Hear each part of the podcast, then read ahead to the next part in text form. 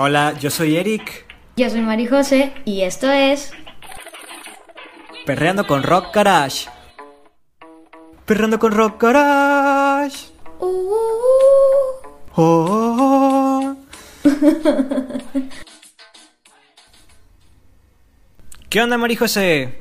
Hola Eric, ¿cómo estás? Bien, bien, a gusto. Tarde bonita, tarde tranquila. Oye, Los creo- perros no ladran. Ojalá. Oye, lo- el chiste este de bien ¿Qué? a gusto y todo, ya es algo de todos los capítulos, creo. Es, es un e- es cultura regia. si no sabes de dónde viene eso, no eres regio. O hasta casi Oye. casi que, que- Eh, una charra mexicana, digo, regia, como tú dices, es de que, que todos conocemos a la señora esa supuestamente, de que no, si es la tía de un amigo y, y Oye, así, pero o si sea, señora o no era un señor. Tengo- Eh, no, es un chavo. Es un chavo Ah, sí. que... Creo que sí es un chavo que imita... Bueno, no sé. O sea, es que creo que esa señora... O sea, la señora a la que está imitando creo que sí existe. Pero... nunca dijo eso, ¿verdad? No, no sé, la verdad. Pero es lo que te digo. O sea, que todos tienen una charra y que no, que es un chavo y alguien dice que no, yo conozco a la señora y una vez alguien me dijo que no, era mi tía. Entonces, pues, sabrá Dios. Para mí siempre va a ser la tía que se emocionó por ir por primera vez al Fashion Drives. La, tía que probó, por, que probó por primera vez las escaleras eléctricas. Bueno, María José, ¿quieres empezar con el tema de hoy? Sí, claro. El, el tema de hoy me gusta, me gusta, estoy muy emocionada por, por empezar a platicar, porque creo que nos vamos a... a ¿Partir en la madre? Sí, no, no, van a llover vergazos hoy. Este... No, me recuerda mucho cuando iniciamos el primer episodio eh, en, ¿El episodio ¿sabes? cero? No, el de Animal bueno, no. Crossing. Ah, bueno, Sabes bien que nunca coincidimos tanto en la en los pensamientos sobre el juego, entonces ni como en el que tú episodio te de Dark, ni en el Eh. episodio del... Ni en el episodio...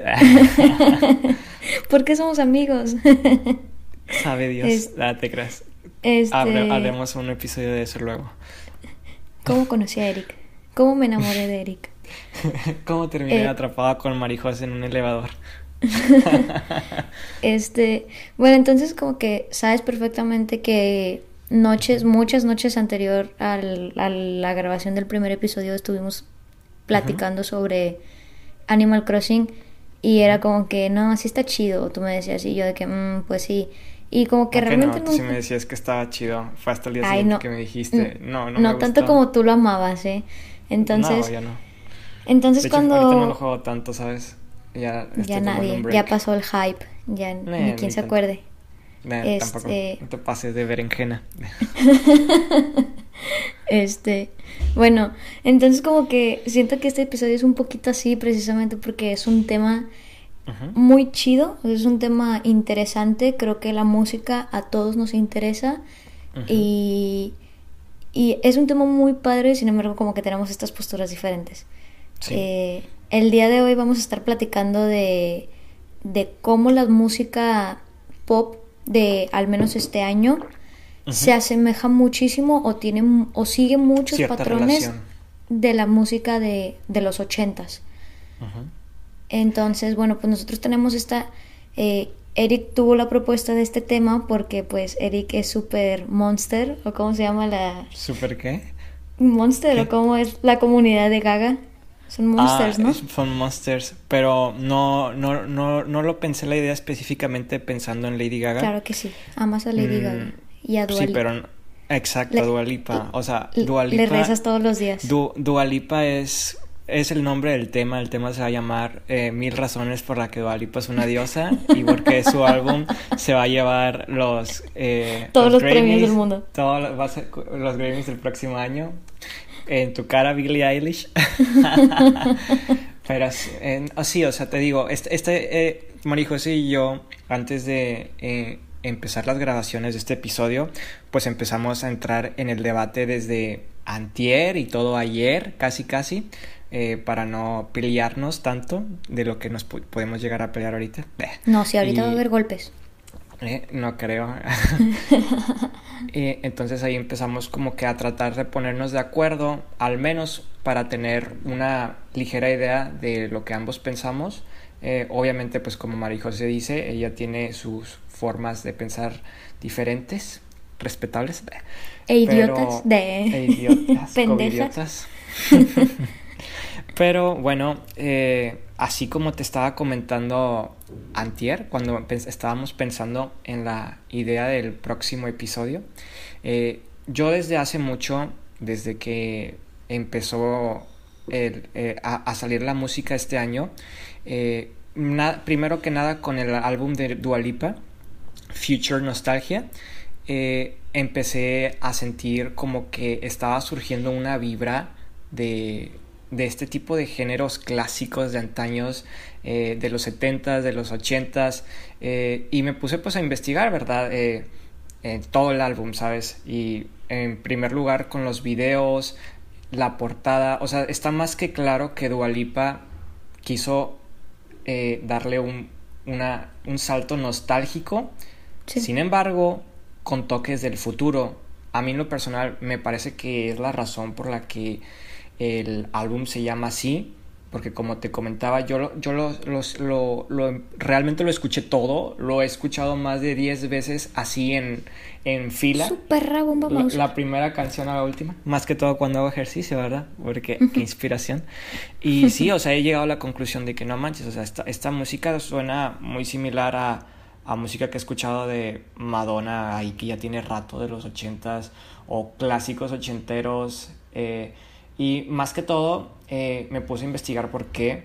Y esto termina siendo por las técnicas musicales que, que Dualipa adoptó, que viene siendo más que todo los sintetizadores. Sinte, ¿Cómo se dice este aparato musical? Sintetizadores. sintetizadores, exacto. Y estos efectos así como de piano de, de antaño, ¿sabes? Eh, y no, no, sé, este tipo de técnicas en general, no soy muy experto en música como para describírtelas, pero básicamente están plasmadas ahí. Y yo pues dije, ah, pues está chido, ¿verdad? El, el estilo está padre, o sea, no, no, no es precisamente de los 80, o sea, un, o sea, un álbum así de los 80, porque pues obviamente no estamos en los 80, pero siento como que sí se empezó a esparcir mucho en discotecas así, eh, más que todo en Estados Unidos, donde existen las discotecas donde ponen músicas así de antaño, de los 70s, 80s, 90s.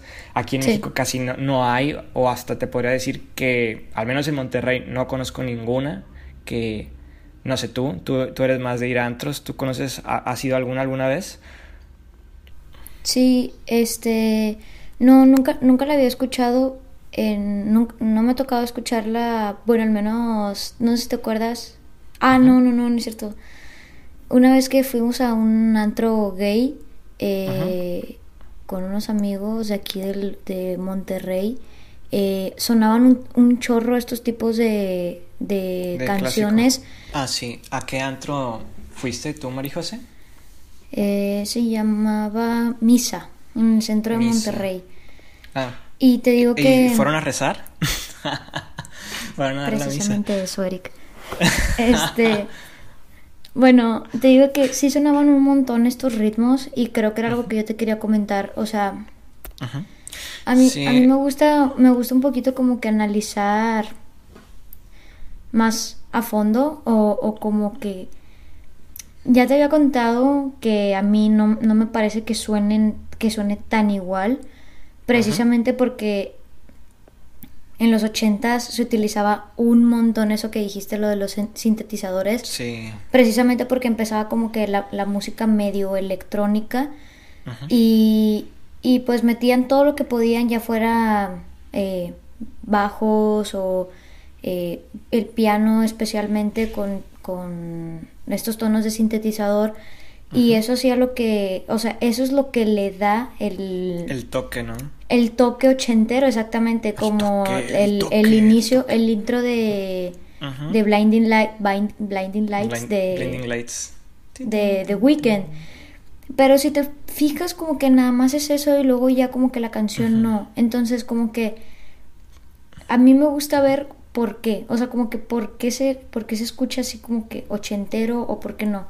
Entonces, empecé a notar que, que genera, o sea, estos, estos temas de ahorita como de Lady Gaga y de Dua Lipa, me suena más a que suenan ochentero por esta vibra media drag que ya traen.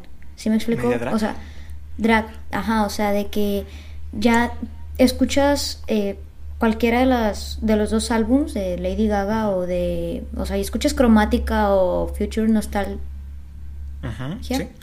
¿Cómo se llama? Sí, es verdad. Sí, este, entonces escuchas y te dan ganas de, o sea, de que no mames, me quiero poner hombreras, este, me quiero maquillar la cara, me quiero poner una peluca y quiero pasar por una pasarela. Y si te pones a pensar, cuando, a ver, no tan así, pero en los ochentas ya es cuando, a finales de los ochentas ya empieza como que esta revelación por parte de los artistas y es cuando empezamos a ver a, a muchos rockeros, eh, principalmente Freddie Mercury, eh, vestido como drag y a muchos otros, o sea que no... De drag king. De drag king. O sea, a ver, Freddie Mercury pues era homosexual, pero había muchos otros cantantes que no eran homosexuales ni bisexuales y como quiera se sumaron a esta, a esta onda de los drag queens y por lo tanto su música suena bastante así. Entonces, eh, te digo, cuando, cuando suena cualquier canción de cromática, por ejemplo, eh, tiene esta onda como drag. Entonces como que toda esta música de los ochentas al final eh, comienza a, ser como un poco drag.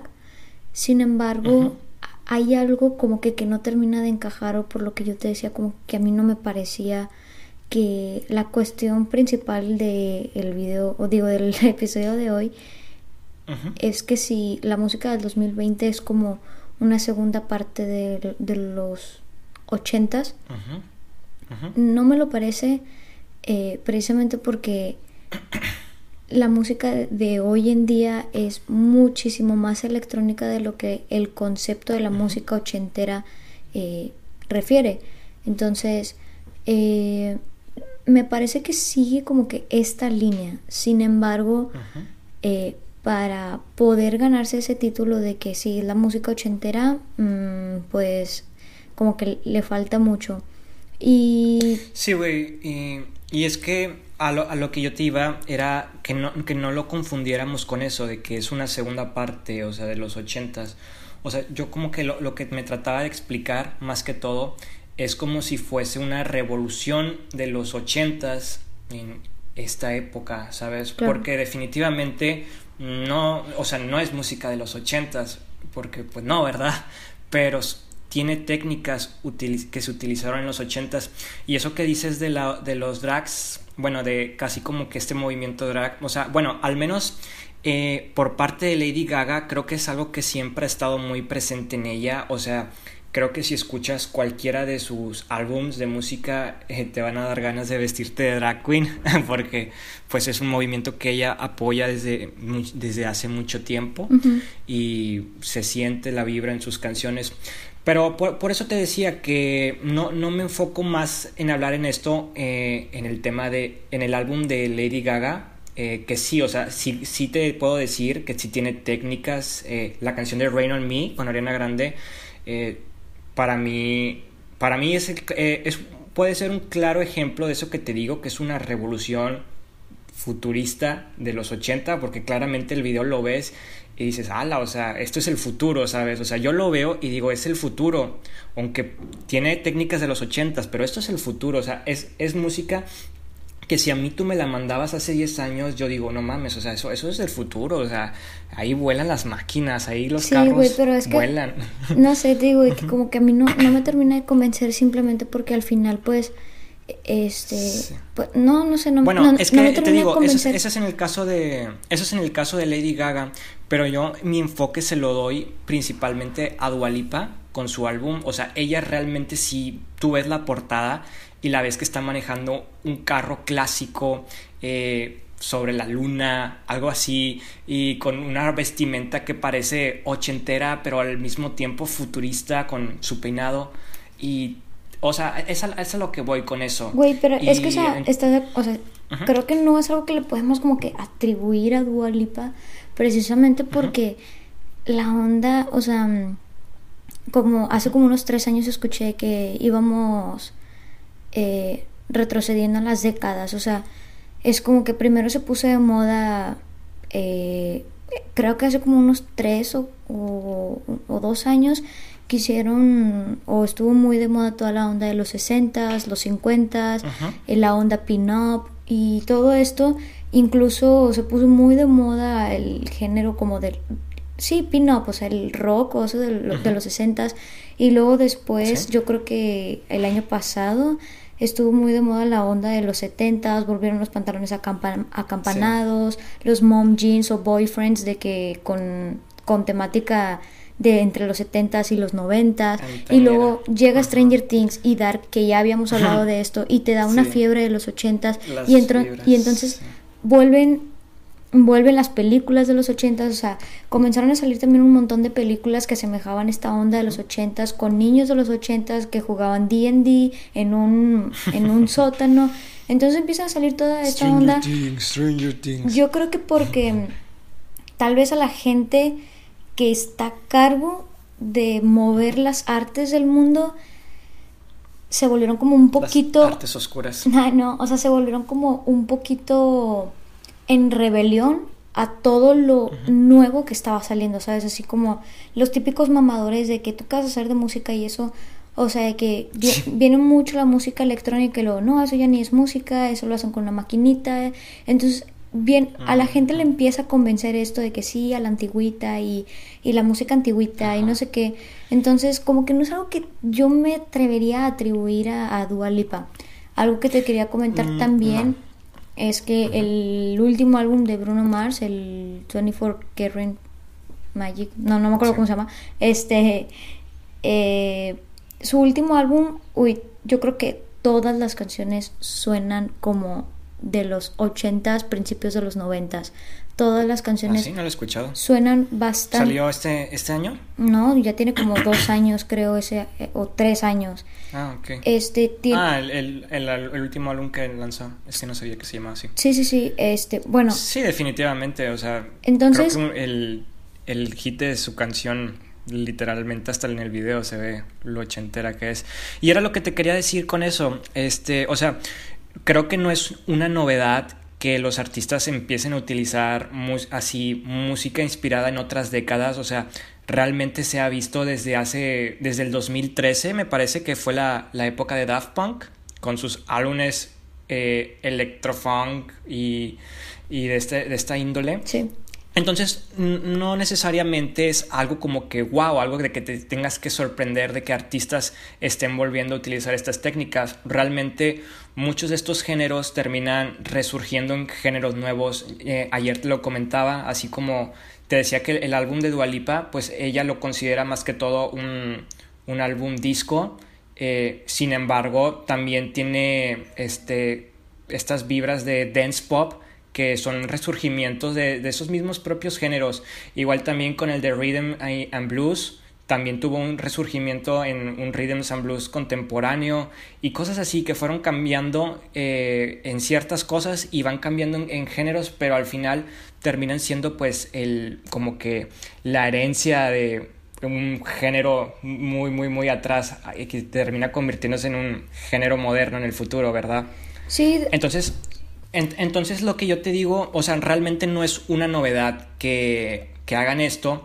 Sin embargo, lo que yo noté es que, que, como que todos los artistas se pusieron como que de acuerdo, ¿sabes? O sea, primero eh, me parece que fue Dualipa y luego The Weeknd y luego por ahí una que otras rolitas también en el álbum de Justin. Bueno, realmente el álbum de Justin tiene muchas vibras a su álbum anterior, pero también, o sea, eh, y luego recientemente, no sé si te acuerdas del sencillo que te mandé de Miley Cyrus, y ahí también, o sea, puro setentero, ochentero, hasta en el video la ves ahí con una disco ball. Entonces, a lo que yo me pongo a pensar es como que, wow, o sea, todo, todos los artistas más importantes le están entrando a esto, ¿sabes? A, a este mismo género de antaño, o sea, pero, pero de una forma moderna, ¿sabes? O sea, se siente que es moderna, no es música que dices, ay, es de los 80, wow, ¿por qué están utilizando esta técnica? O sea, tendrías que empezar a desmenuzarlo minuciosamente como para que te des cuenta, o sea, no, no, no cualquiera eh, a, la, a la mejor le caería el 20 luego, luego. Sin embargo, esta música nueva de Weekend, Walipa, de Miley, no sé qué otros artistas también han estado trabajando este tipo de música. Te digo que eh, o sea, para mí el que inició todo esto es Bruno Mars. Y a ver, no es porque yo sea super hooligan y mega mamadora de Bruno Mars, que a lo mejor sí soy. Este. Ajá. Sin embargo, siento que... Para mi parecer fueron Bruno y The Weeknd, porque el otro álbum anterior a The Weeknd, de este de After Hours, también era es, muy similar a este álbum. Bueno, The Weeknd, no voy a hablar de él porque no lo escucho, no me gusta The Weeknd, no sé, no me termina de gustar, no, me aburre mucho su música.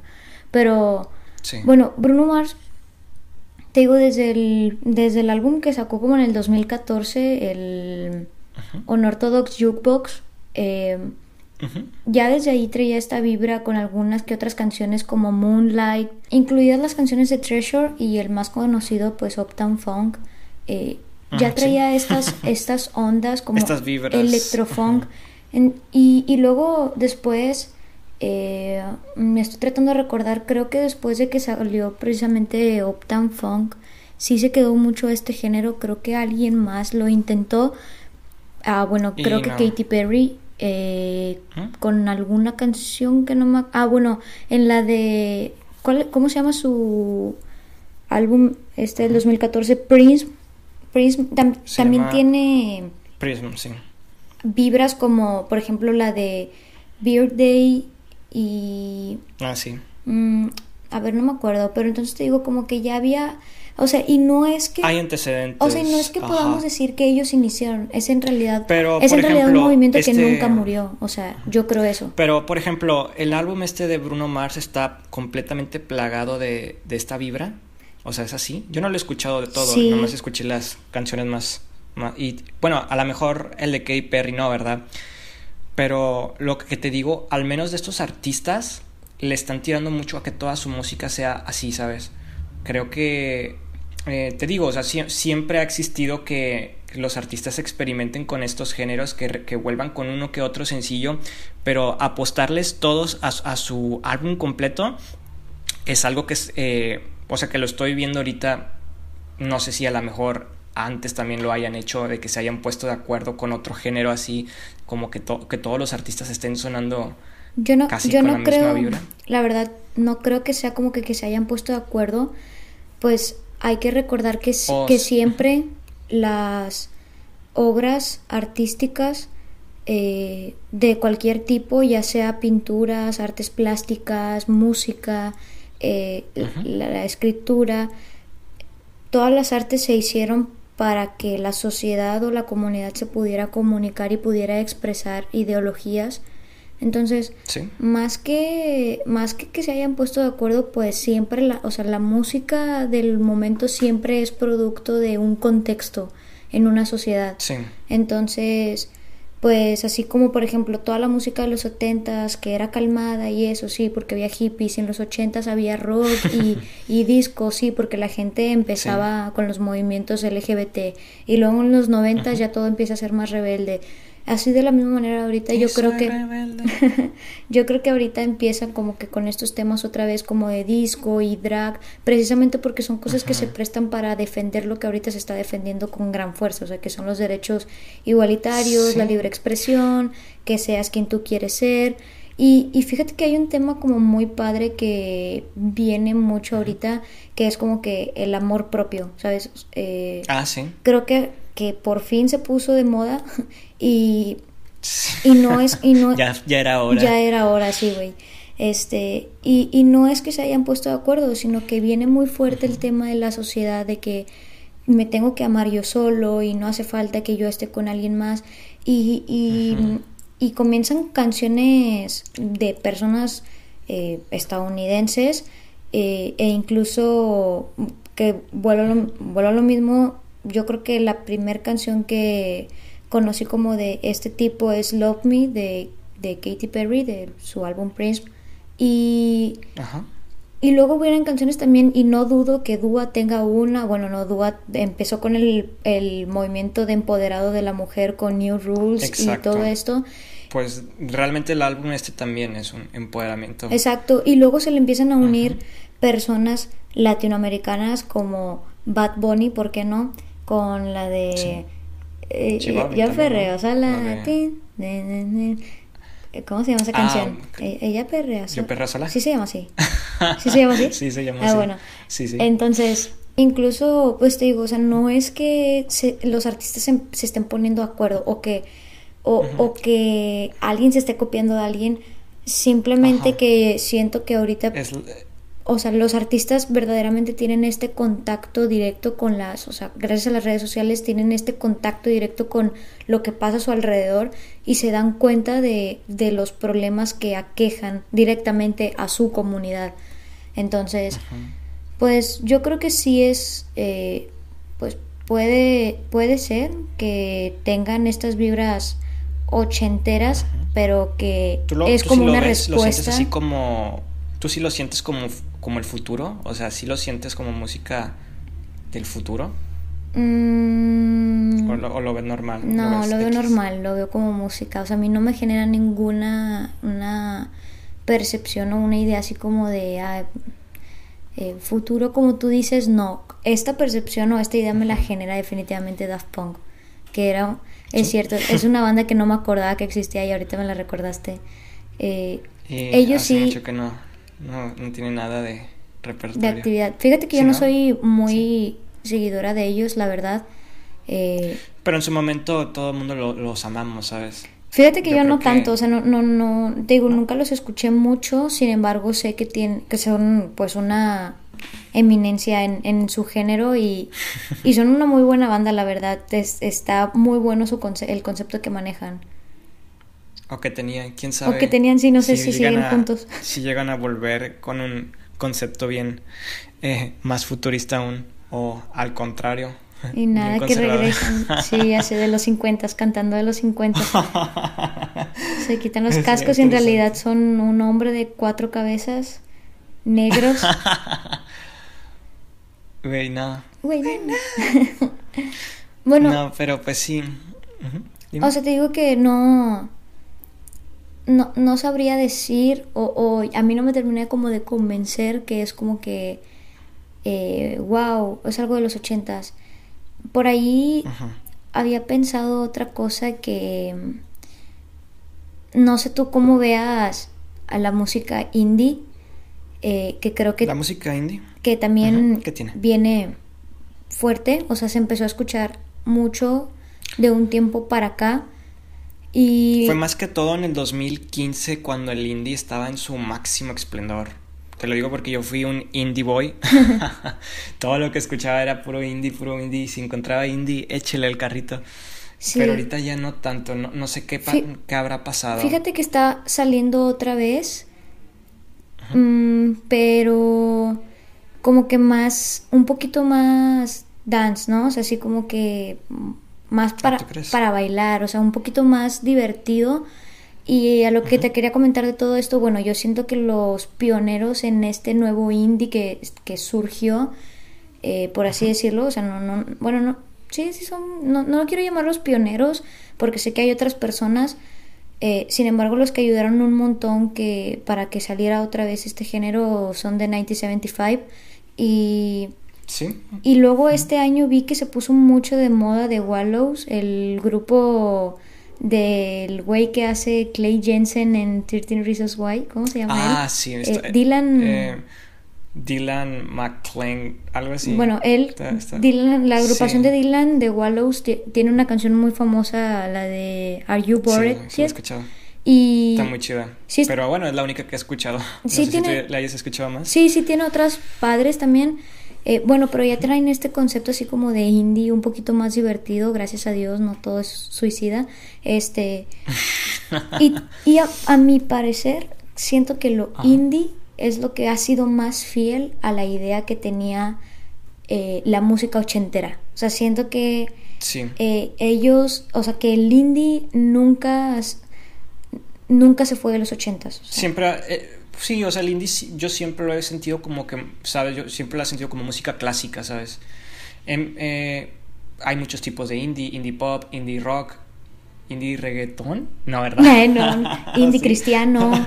Pero yo siento como que el indie, o sea, yo el indie, más que todo, para identificarlo, era con una guitarra acústica, ¿sabes? Era como, este es, este es indie, este es indie. Pero te digo, pues también hay indie pop, hay indie rock. Pero el indie acústico es como que el indie indie para mi gusto. Mm. Eh, bueno, al menos en, en, el 2015, ¿sabes? No, a mí... Estaba muy... A mí más bien el indie es como bueno, a mí me gusta un montón el... Pues es que realmente el hecho de indie, el indie es que pues es alguien solo, independiente, ¿sabes? Que no depende de, de una banda, más, mm, bueno, más que todo, que no depende como que de un contrato musical como con Sony o Warner Music, ¿sabes? Así fue como surgían estos movimientos indie, ¿no? Sí, sí, sí, sí, sí surge así. Sin embargo, digo que ya se volvió en o sea, se volvió todo un, ay, se volvió todo un género musical y... Oye, ah, y, bueno, sí. Y, y creo que, o sea, pues obviamente siempre todo se va como monetizando y se va volviendo un monopolio y todo lo que tú quieras. Sin embargo, siento que la, idea indie siempre fue, a ver, estoy tratando de pensar en alguien antiguo como para pensar en, por ejemplo, alguien que a mí me parece como indie en la actualidad, pero que en su momento era como de lo más satánico que tenía, era, ah. ¿cómo se llama? The Clash, ¿no? La de... ¿Cuál banda es? Eh, la canción esta era de... Should I stay or should I go? Ah. Sí, The Clash, ellos son The Clash, creo. Este, ah, sí, sí.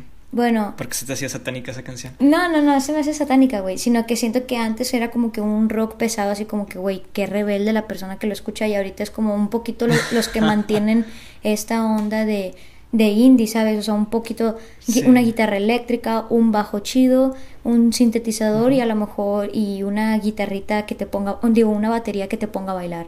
Entonces, siento que eh, este indie que, a ver, con disquera o sin disquera, con producción o sin producción, siento que es, el que más le es fiel a la música de los ochentas y que nunca se fue.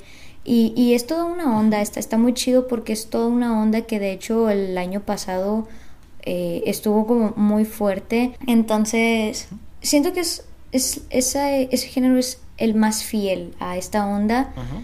Y, porque se mantiene más apegado. O sí entiendo tu idea de que es como la de los ochentas, o la música de Dua Lipa es como de los ochentas, pero futurista.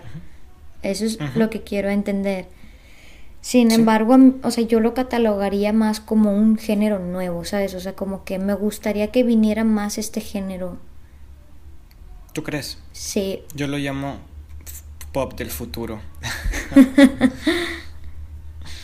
Pero sí te digo, o sea, y, también lo siento con el álbum de Lady Gaga. Siento que en Lady Gaga fue donde más lo sentí. Y más con ese video de Rain on Me. Lo, siento estas vibras futuristas. Siento que si lo mandas a alguien en al pasado va a decir, ah, qué pedo. ¿Quién es esa morra loca alienígena con el pelo rosa? O sea, son, tendencias muy, muy extravagantes. Por ejemplo, perdón, a mí me causa mucho este sentimiento que creo, o sea, estoy relacionando ese sentimiento que tú tienes ahorita con el, mismo sentimiento que me, me generó una canción de los ochentas, que sí es bien conocida, la de ¿Cuál? Sweet dreams are made of the... El que sale en la película de este... Sale en la película de un superhéroe, ¿no? No sé, pero digo, esa, esa canción a mí me genera este sentimiento como que yo me imagino estar escuchando esa canción en los ochentas eh, y viendo el video también y me genera un sentimiento esto como creo que lo que tú dices, o sea, como que un poquito eh, de los ochentas, pero un poquito futurista. Eh, por, Entonces, eh, incluso también, no sé si supiste que los músicos de, de, de Queen, el guitarrista, el baterista, se juntaron para hacer los conciertos que hacían, que ofrecían con Freddie Mercury como Queen. pero se juntaron con este Adam Lambert. ¿Con quién? Que es un cantante, pues, mm, de, esto, de esta generación. Eh, y se juntaron para recrear los conciertos, pero al estilo Adam Lambert. Entonces creo que Adam Lambert también le da este, esta, este sentimiento. Esta fibra futurista. Exacto, sí, esta fibra futurista porque si es música de los ochentas, pues totalmente Queen era de los ochentas. Pero agregándole a este a este güey. Exacto, agregándole esta vibra como que ya un poquito más drag con cosas más locas, más futuristas. Adam Lambert ya trae uñas largas como las que se usan ahorita, trae tacones altos como los que se usan ahorita, entonces como que sí te, te trae este sentimiento que creo que tú tienes con el con el con el álbum de de Dua Lipa. Entonces, digo, no, no, no me gustaría que lo que se quedara como un, un una versión de los ochentas renovado o revolucionado. O sea, a mí me gustaría un montón. Sino como un género nuevo. Exacto, que se hiciera un género nuevo en el que podamos meter esta, esta música disco con la nueva tecnología que ofrece el, esta década, ¿verdad? O sea, estaría bien perro porque la verdad sí es un género muy chido que te pone a bailar un montón. Y, y que como te decía, te hace sentir así como en una pasarela, o sea, vaya, dices de que venga, o sea, quiero vivir, quiero salir a bailar y, y, eso, ¿verdad? Me quiero sentir perra. Y, es que era como lo que te decía hace rato, o sea, muchos de los géneros que conocemos pues son resurgimientos de otros, ¿verdad? Anteriores. Entonces, igual podríamos catalogarlo que podría ser este el nacimiento de la mezcla de dance pop y de, y de disco, pero del futuro, ¿no? Podríamos decirlo que es como dance pop futurista o disco futurista algo así, ¿no? Sí, y, y te digo, o sea, como que me, me, me parecería muy pobre de nuestra parte, de nuestra parte me refiero a nuestra generación, que no, que no diéramos un espacio... Que no un reconocimiento exacto, un a, a, a, este género. Y sabes por qué, o sea, por lo mismo que te comentaba hace, hace unos minutos, de que siempre la música es el resultado de, de un contexto, de una de sociedad. Situación, ¿verdad? Exacto, entonces como que estaría bien chido que se, que, o sea, que generaciones futuras dijeran, esta generación quería bailar y se quería expresar, quería expresar su libertad, quería expresar su amor propio o, o sus ganas de, de, pertenecer a una comunidad LGBT eh, de manera libre, este... Y, está bien chido, o sea, por ejemplo, yo me imagino en un futuro bailando Ábranse, perras, que... Ah, no es cierto. este... Güey, sí, ya que estés bien anciana, vamos a estar perreando así, con todos los músculos engañidos. Este, pero eso, es a lo que me refiero, o sea, bueno, ahorita volviendo al chiste de Ábranse, perras, o sea, esta canción de Gloria Trevi nos hace ver... También es un es, es un resurgimiento, una revolución de la propia Gloria Trevi y de su música, ¿no? Claro, y no me voy a meter a temas de Gloria Trevi porque mucha gente no la quiere por su red de pedofilia que tuvo hace tiempo con, con Sergio Andrade, pero... ¿Hablaremos de eso algún día? Claro que sí. Este, pero me refiero a que retomando de que ya dijimos que Bruno Mars y que Dua Lipa y que Lady Gaga, también ya dijimos que The Weeknd, Bad Bunny, o sea, me refiero a que no Box Bunny. Box Bunny no es un no es un género que se esté quedando solamente en la, en la sociedad americana, o sea, ya está pasando a ser un movimiento mundial quizá y, y yo creo que eso está muy padre, o sea, te digo, sería como muy pobre o muy egoísta de nuestra parte no dar el reconocimiento que se merece a ese género eh, que, que, claro, como tú dices, surge de la idea del disco de los 70s o del funk de los 90s o del rock de los 80s o lo que tú quieras. Y sí, sí, sí. Pues sí, eso, o sea, yo no, no consideraría que sería que, que es como una segunda parte, sino como un... Un nuevo género. Un nuevo género, sí. Entonces le podemos decir que es el nuevo pop. El nuevo, el nuevo futur, futur pop. Future pop. Future dance pop. Future dance pop. Eh. Necesitamos que nos paguen regalías por inventar el género. Ahí vengo, voy a registrar ese nombre. Creí que ibas a ir a un lado. bueno, también, o sea, ahorita nada más hablamos de puro pop quieres adentrarte un poco también en, en, otros géneros, así, bueno, al menos en uno más, ¿qué tal si hablamos del reggaetón y de... No, estoy seguro que la música que canta G Balvin, Bad Bunny, eh, los reggaetoneros, disque pseudo reggaetoneros, porque no, su música no es tanto reggaetón como ahora, creo que es un nuevo género, sin embargo ahorita no, no me puedo acordar de cuál es, no sé si tú sabes cuál, cuál es este género. ¿Cómo? No entiendo. Trap, es trap, es trap, es ah, trap, es trap. O sea, siento que el reggaetón del 2000 garras revolucionó y se convirtió en trap. No, no, quiero, no creo eso. O sea, más bien... ¿No? Ahorita está... O se mezcló. Eh, no, no, no, no, porque el reggaetón de los 2000 es muy, muy diferente. Eh, el reggaetón de los 2000 trae mucho, por ejemplo, instrumentos como naturales e incluso como acústicos, eh, tipo timbales y requintos y así. O sea, la música de Daddy Yankee de los 2000 es igual que la de Don Omar. Es muy parecida y creo que le quisieron pegar un poquito ahora Nicky Jam y Bad Bunny tal vez. Eh, sin embargo, como que siento que ahorita eh, siento que ese reggaetón era el que a nadie le gustaba, ¿sabes? Era el reggaetón machista. Exacto. Reggaetón misógino. Ahorita, ahorita surge un nuevo reggaetón muy bonito que yo eh, creo que... Empoderado. más que empoderado, como que más, más salseable, ¿no? Así como que a pajanguear, sin embargo... Más disfrutable. exacto, más amigable, o sea, es una como un reggaetón un poquito más pop. No sexualizado, más que todo. No, y deja... el reggaetón siempre, o sea, no, siempre era sexualizado. Dejando a un lado el tema, o sea, los temas que trata un, un reggaetón más pop, o sea, o más balada, o sea, el hecho de que, por ejemplo, grupos como... Bueno, más trap, más que todo, ¿no? No, no, no, es que el trap va más o sea, es más, más parecido al rap, de hecho. Este, y, y no, o sea, el rap, el trap en su momento estuvo de moda, o sea, fue así como salió de moda eh, este güey, ¿cómo se llama? Este Bad Bunny, pero como que ya, ya pasó de moda, o sea, siento que no a muchos les gustó tanto y bueno, ya, ya pasó. Sin embargo, creo que el reggaetón que ahorita está saliendo como que sí viene para quedarse. Y te digo, sí.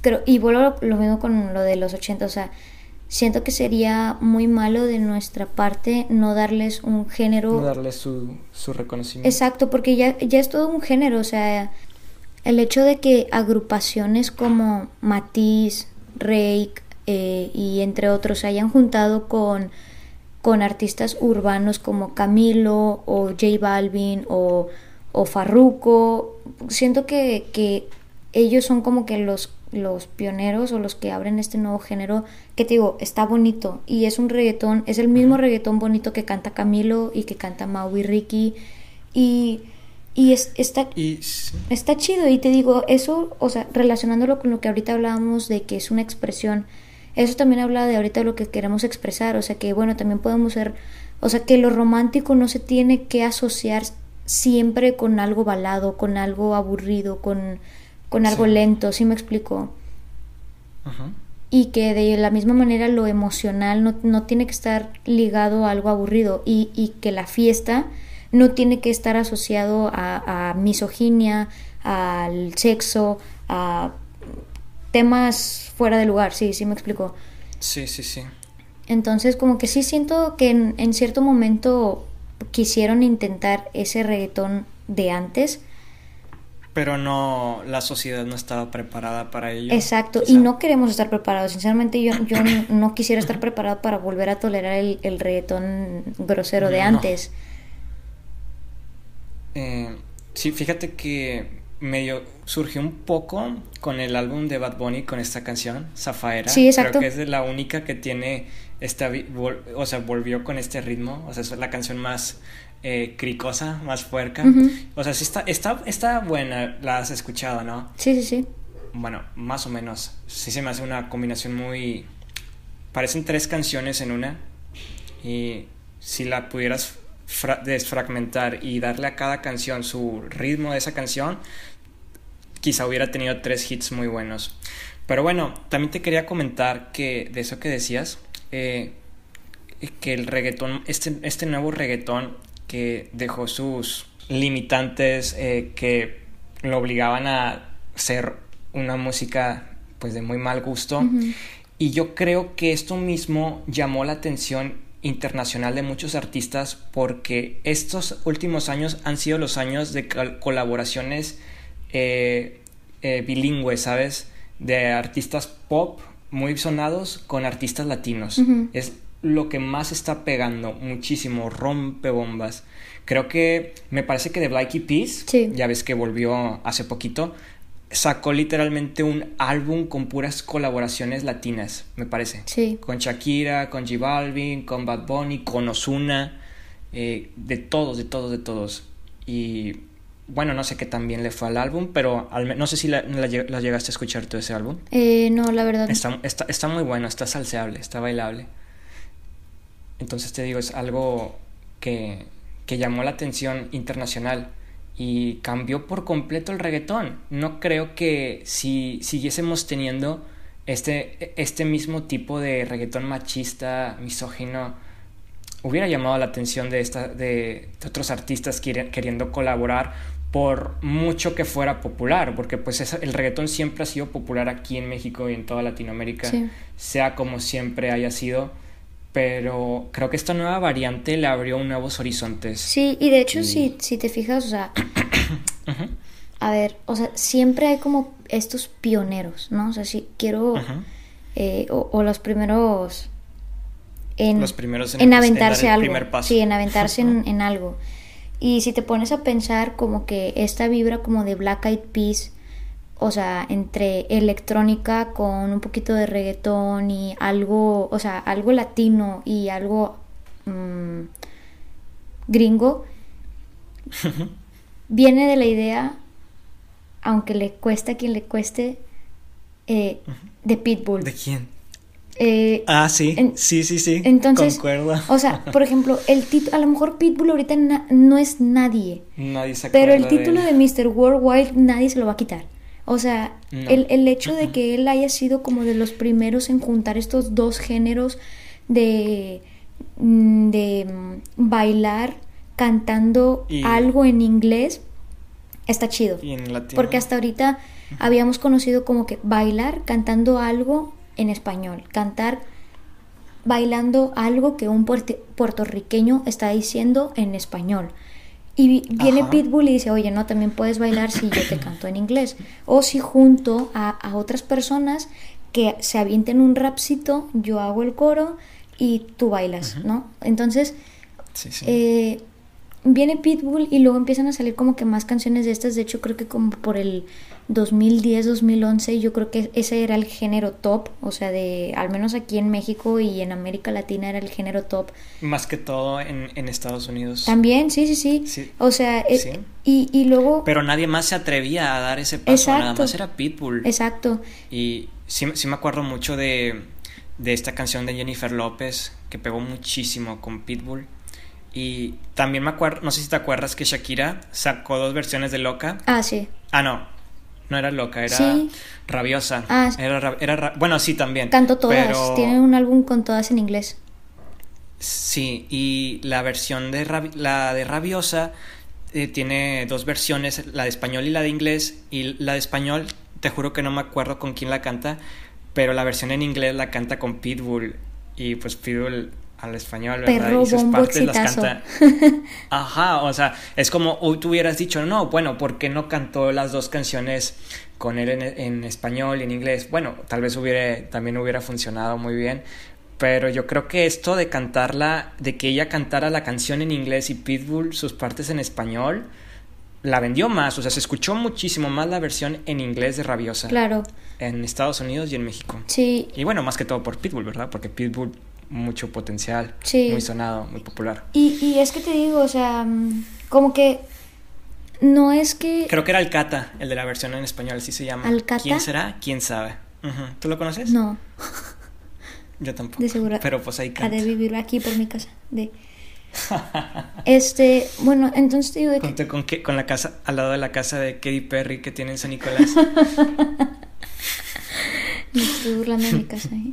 Este. Es que Katy Perry tiene una casa en San Nicolás. Güey, es pedo, lo del tweet, sí me acuerdo. Sí, sí, sí, es pedo, pero eso te digo. Güey, bueno. entonces. Este, te digo que sí, sí venía muy fuerte Pitbull con su nuevo género y luego se le trata de sumar a alguien, Jennifer López, pero como que la comunidad le dice, mamacita, tú eres una señora. Entonces, como que el género de Jennifer López no empezó a pegar tanto, o, quizá porque, no sé, a mí en lo personal nunca me ha gustado Jennifer López. Sé, le reconozco los éxitos que tiene, pero hasta ahí. O sea, no, no se me hace como que la eminencia que es para mí Pitbull. Entonces, como que cuando empezaron a sacar las canciones de Jennifer López y Pitbull se empieza a hacer a un lado y luego viene más el reggaetón, como que ahí se quedó ese género. Y yo creo que ahorita, o sea, otra vez va a venir fuerte, por eso de que tú dices eh, que vienen artistas que yo creo que ya estaban como que retirados buscando una segunda oportunidad tratando de entrar por el mundo latino. El principal ejemplo de esto es Drake Campana. O sea, Drake Bell. Drake Bell. Creo que, que como que esta fue su, su una segunda oportunidad para él. Su oportunidad para volver. Exacto, para revivir. él, él, él habla español casi 80% fluido, ¿sabes? Güey, pero eso mira. Aprendió español. O sea, es, porque a mí me da un poquito de cringe, la verdad, todo lo que hace obviamente. Drake. Sin embargo, pues si, si es alguna táctica o alguna técnica de mercadotecnia, pues creo que le está funcionando, porque pues creo que tenía años de que no le pegara una canción y la canción, la última que sacó, que le pegó Fuego. En español, ¿verdad? Se llama Fuego, ¿no? Este, sí. Pues bueno, está... Está sí, o sea, él, vio una, una oportunidad potencial en el mercado latinoamericano, más que todo mexicano, porque, o sea, no, no estoy seguro si en realidad Drake Bell sí está enamoradísimo de México, pero pues bueno, ¿quién no, verdad? Entonces es probable que sí. Y además pues le sacó provecho para que todos sus fans incrementaran y, y empezara como que a, darle más popularidad, ¿sabes? O sea, porque la gente ama o, o hasta como dices tú, le da cringe, pero tanto el amor y el cringe es lo que le está dando a Drake como que su segunda oportunidad. Del cringe al amor hay un paso. Exacto. ¿Cuál es? este, sí, y, y, si pudiéramos, o sea, como que resumir o relacionar los dos temas que tocamos, o sea, es que... Mm, en conclusión, Drake Bell es la próxima Billie Eilish mexicana. La próxima Dua Lipa. este, no, o sea, si pudiéramos como que relacionar los dos temas que habla, o el tema que hablamos, o sea, es que en realidad en la música ya se está viendo muy notorio que al igual en la ropa vuelven las modas. O sea, en la ropa sí. es sí es bien común que de repente en alguna temporada de cierto año regrese una moda eh, de la misma temporada en, en, otra en otra década, ¿sí? Los pantalones Calvin Klein saltacharcos. Exacto, sí. Carísimos y, y cuando se los puedes pedir prestados a tu abuelo en su armario. o sea, te digo que en la moda sí es algo bien sabido. Y creo que ahorita en la moda como que ya se está, digo, en la música ya se está viendo muchísimo más reflejado que los artistas empiezan a, a, sacar temas ya no tanto tan electrónicos, o sea, como que quieren volver a, a, lo, a lo principal, es, es como siempre dicen de que back to basic, o sea, siempre... Vuelve donde siempre fuiste feliz. Uno, siempre vuelve a donde fue feliz. o sea, tipo, a mí me parece como que es una búsqueda de los artistas por volver a, la, a las bases de la música sin perder el tono actual, porque estás de acuerdo de que si volvieras a, a los inicios, eh, pues tal vez vas a, no, no vas a traer la atención de mucha gente. Entonces, como que es tratar de adaptar eso que ya supiste que pegó, que en un momento pegó, añadiéndole un poquito de, de ahorita para, para juntar dos comunidades, ¿no? A las que le gusta lo viejito y a, lo que a las que le gusta lo nuevo. Entonces, como que... A, quienes le gustan los viejitos y los... Ah, no, así no era, ¿verdad? No, compórtate, por favor. es horario de niños. es... Nada, sí. Eh, sí, definitivamente es una, es una adaptación. Y pues creo que al final está bien porque es como que siempre, pues creo que siempre es como que conseguir mm, the best of both worlds. Lo mejor de todos. Exacto. Sí. The best of both worlds. Y eso significa que también tenemos que hacer Hannah, Montana. Montana vuelva. Oh, Hannah. Oh, Hannah. porque siempre sale, siempre sale, güey. En todos los capítulos ha salido Hannah. De hecho, hubo uno en el que yo, se me hace que nada más en un capítulo no salió y yo la iba a sacar, pero se me fue el avión. A Hannah, la Hannah. Voy a sacar la Hannah. Puerca asquerosa. ¿Tú qué crees, José? ¿Crees que en el 2030 eh, la música siga igual? Este, se, se esté adaptando así como ahorita con géneros de esta época o hasta igual de más antaño o crees que venga un nuevo género? Sí, a mí la verdad no me sorprendería nada que resurgiera tipo el rock, eh, o sea, el que se consideraba como rock de salón, como de los años 60. Tipo... Mm, ¿Rock and roll? Sí, rock and roll, tipo rock and roll. A mí no me sorprendería nada que volviera a este género, porque es, es, un, es un género muy querido, uh. muy chido y que siento que ahorita como que otra vez viene la, temática como que muy romántica y melosa en estos años, entonces siento que tarde o temprano va a surgir ah, eh, una canción de este tipo. Incluso oh. volviendo, perdóname, volviendo al tema de, Bruno Mars, eh, en este mm, álbum de Unorthodox Jukebox tiene un bonus track, creo que es bonus track, que se llama Old and Crazy si puedes escúchalo y si la gente que nos está escuchando no ha escuchado ese tema, escúchenlo. Es muy bonito, te digo, tiene toda la onda cincuentera o sesentera. Y, y también lo que dice está súper bonito. Entonces yo siento que tarde o temprano, tal vez en unos años, vuelve a surgir. Vamos a resurgir estos este géneros de mucho más, mucho más antaño. no, no, sé cómo pueda ser. Y estaría muy chido, la verdad, estaría muy bonito. A mí me gusta mucho ese género.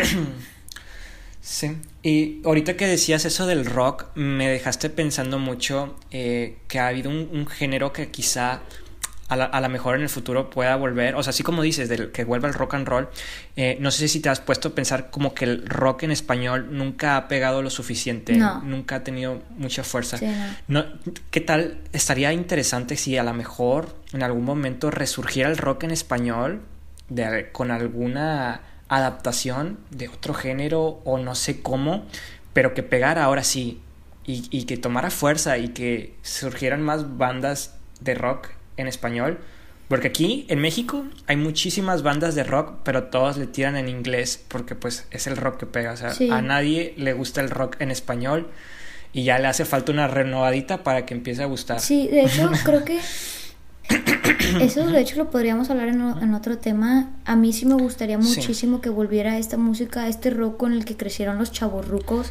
Lastimosamente, Stodia Stereo era como que el mejor de todo este tipo de, el que le tiraba rock al español y ya ya se van a retirar. Sí, pero te digo que mm, me gustaría más como que el, el rock tipo división minúscula siento que son buenos, o sea... Rock, rock, sí, porque pues hay rock pesado, rock metalero. Y yo creo que la gente cuando le hablas de rock es lo primero que piensan, ¿sabes? Y de hecho yo creo que el único, ah, o sea, el único rock que sí pegó, o sea, que creo que son reconocidos mundialmente, no, no creo, son reconocidos mundialmente y que yo los catalogaría como buenos, o sea, se, su, su calidad está muy, muy cerca a la de bandas de otros lugares del mundo. Son enanos verdes y pues un poquito hombres G, pero los enanos verdes son ah, muy buenos. Y, y ya, pero bueno, o sea, no todos los escuchan. No los conozco, los enanos verdes. Exacto. hombres que sí los he escuchado. Es, lo que tú dices, de que no, no termina por no pegar, pero te voy a decir algo. Yo siento que todos ellos en común tienen algo, o sea, hablando del, del rock que sí estuvo de moda como en el 2008 acá en México, siento que no sobrevivió porque todos tienen en común algo. Que todos los vocalistas cantan bien culero. No sé por qué. Bueno, sí. ¿Mande? Es verdad. O sea, Bueno, no es que canten culero, pero sí, sí no tienen como que la vibra. No, y cantan feo, de que, güey, ¿por qué cantas? Para empezar, y yo sé que de las personas que nos escuchan, a muchos les gusta Panda, pero José Madero canta horrible. Y, y pues bueno, a lo mejor como músico funciona, y es lo que te digo, yo, yo siento que es lo que termina por no pegar. O sea, José Madero canta feo. Y el de el güey de División Minúscula, a mí me gusta División Minúscula, pero canta feo. El güey de Jumbo, que es también parecido a esta onda, canta feo. Por donde le busques, o sea, el güey de Liquids también canta feo. Entonces, como que... Supongo que nos va a quedar pendiente un capítulo para hablar de esto de artistas que no deberían ser Que artistas. cantan feo. Exacto. Sí, porque, mm, mm, o sea, a lo mejor eh, a estos artistas que tú dices tienen la mala fortuna de no cantar ni bien en vivo ni bien en, el- en la versión de estudio. Sin embargo, pues sí hay muchos que sí les pasa que sí cantan muy bien en su versión de estudio, pero en vivo simplemente no la hacen. No, Sí. no, ni en la ducha. Pero estaría bien cantar. que, o sea, retomando lo que dijiste ahorita, estaría muy bien que volvieran dos cosas. O sea, el rock, este, el rock and roll, tipo de los 60s o de los 50s, ¿Sí? y que viniera con más fuerza el rock mexicano. O sea, creo que las... Eh, bueno, en español en general. Sí, en, en español. Sí, sí, sí, me equivoqué. O sea, porque... Rock norteño. Nor- norteño. el, el nuevo rock resurgimiento. norteño, sí. Eso, por favor, Eric. Hagámoslo real. Sí. Este, Está bien, jalo. Al rato me pongo a, a tocar el. ¿Cómo se llama? El acordeón. el- este.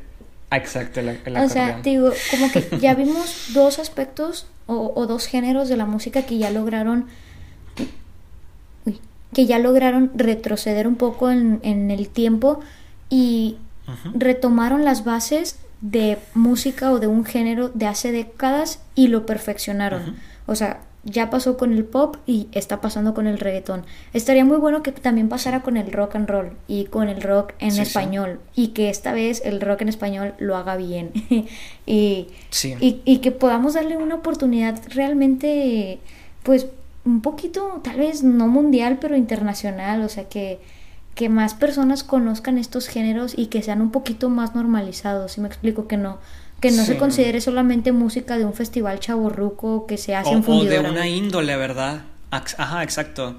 Eh, co- como que no se considere como que en aquel entonces música de hippie o música de emos o cosas así, ¿sabes?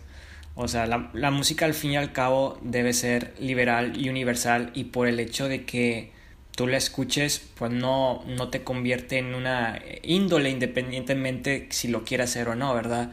Eh, creo que esa sería un, una buena, un, buen, un buen concepto. Sí, entonces, o sea, creo que, como ya te dije, o sea, el pop y el reggaetón ya lo lograron. Me gustaría ver hasta dónde puede llegar esto de, de tomar géneros de otras épocas y perfeccionarlo.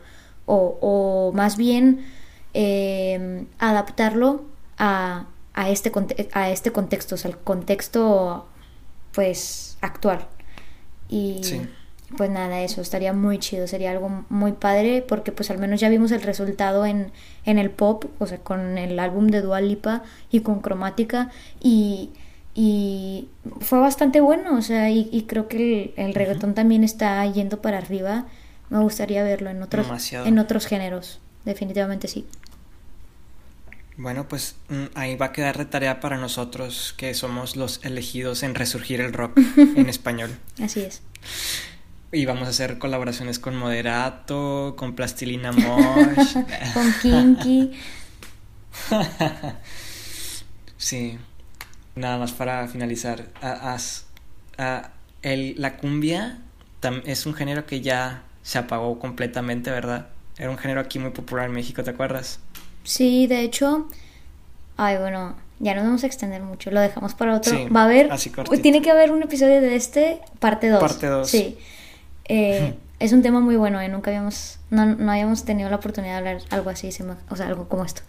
Eh. No sé si te acuerdas eh, que como en el 2009 estuvo la onda tejana y cumbia muy fuerte aquí, al menos en Monterrey. O ¿Ah, sea, sí? En, yo me acuerdo que en el radio cuando iba a la primaria, en la estación que pusieras, sonaban grupos tipo Duelo, La Costumbre, La Firma, y, y siento que ya se murieron por completo. O sea, obviamente nadie nunca les va a quitar, nunca nadie les va a quitar el título que tienen a pesado, intocable y duelo. pero se murieron. O sea, Sí, sí, sí. Yo creo que antes estaban en las listas top número uno Sí. de México y el pop vino a comérselos, el pop, el reggaetón el trap también, y el trap. hace unos dos años. Sí, sí, sí.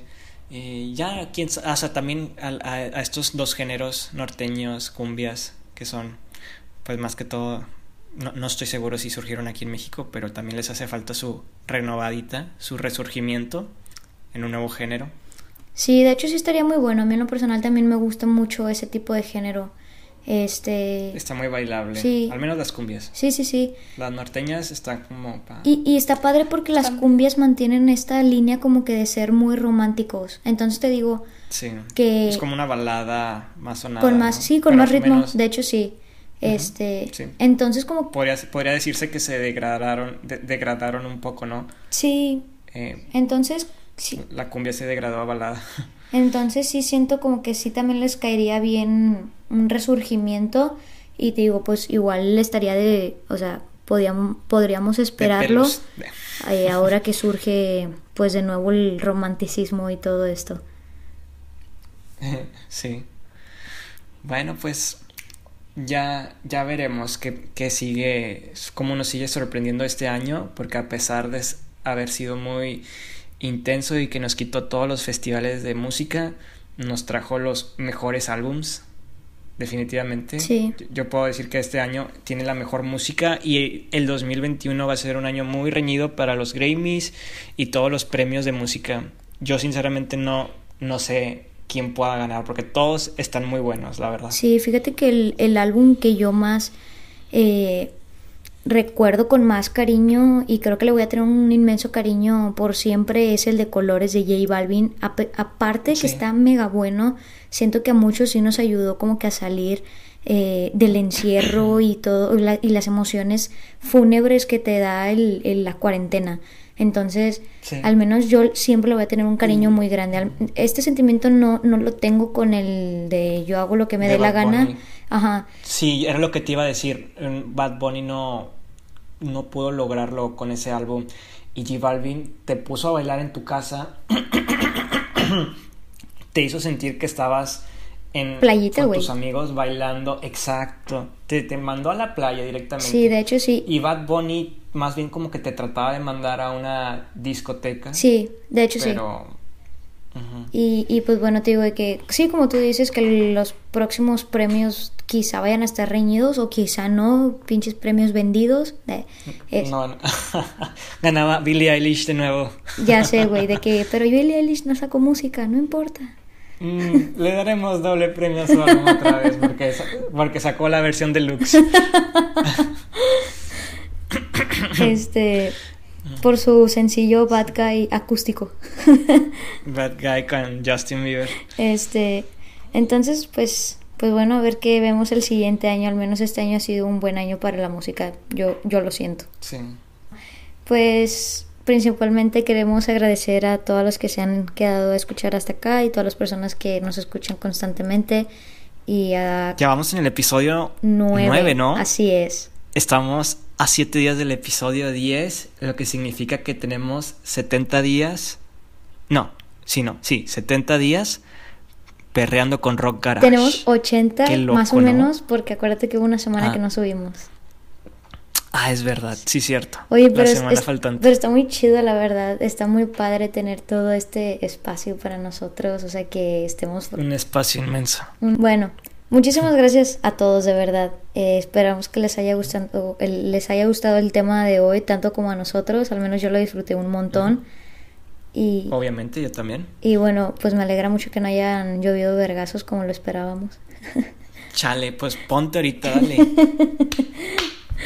Este, pues nada. Muchísimas gracias a todos los que nos escuchan. Y Los vemos el próximo miércoles con el episodio 10 De- Ferreando. con Rock Garage. Garage, garage, garage. Perreando con Rock Garage.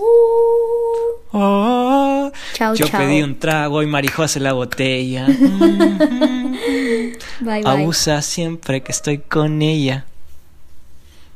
Adiós.